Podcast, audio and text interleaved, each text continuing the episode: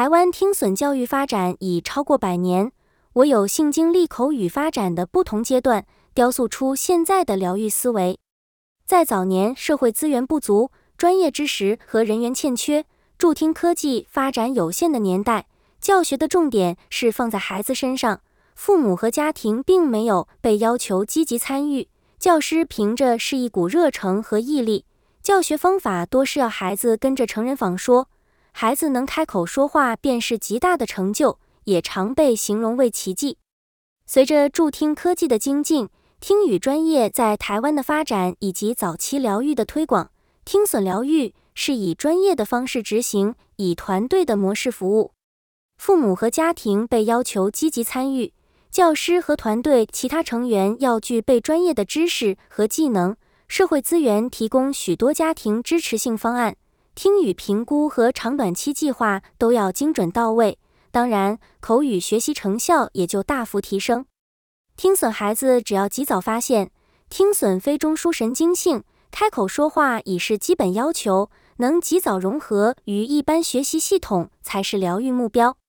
然而，当孩子带助语言能力进入一般学习系统时，更大的挑战正迎面而来。口语能力不等于学习能力。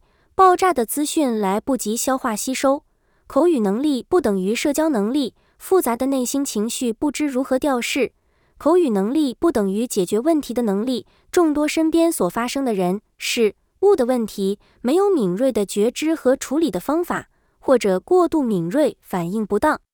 当我观察到这些现象时，内心浮出一个问题：为什么听长孩子也会遇到挫折，但听损孩子似乎脆弱些？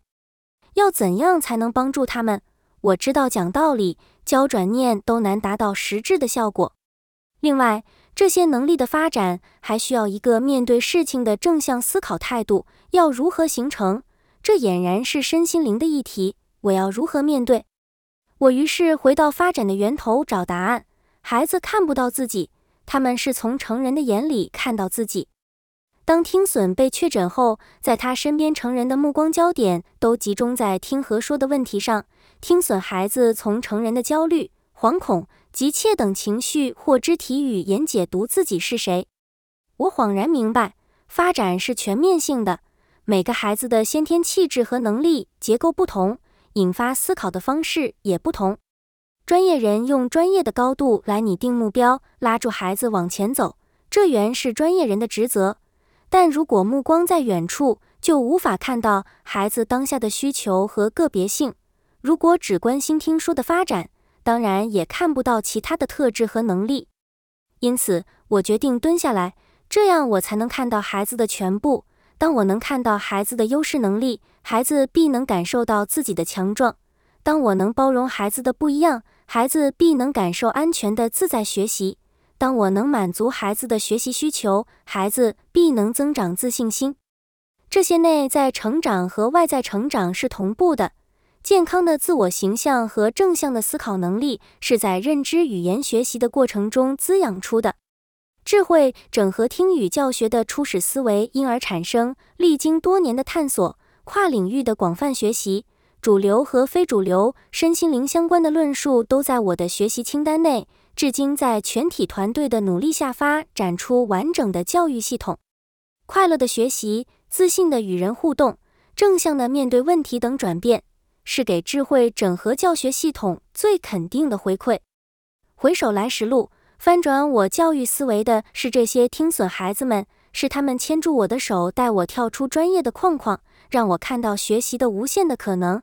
而这些善知识、理论、研究早就摆在那里，等我来取。现在基金会要将疗愈扩展至全龄，智慧整合教学系统也完全没有违和感，因为我们是从制高点看待学习的本质。对我而言，这一条教学系统探索之路，实质是一条心灵成长之路。感谢这些如天使般的听损孩子们。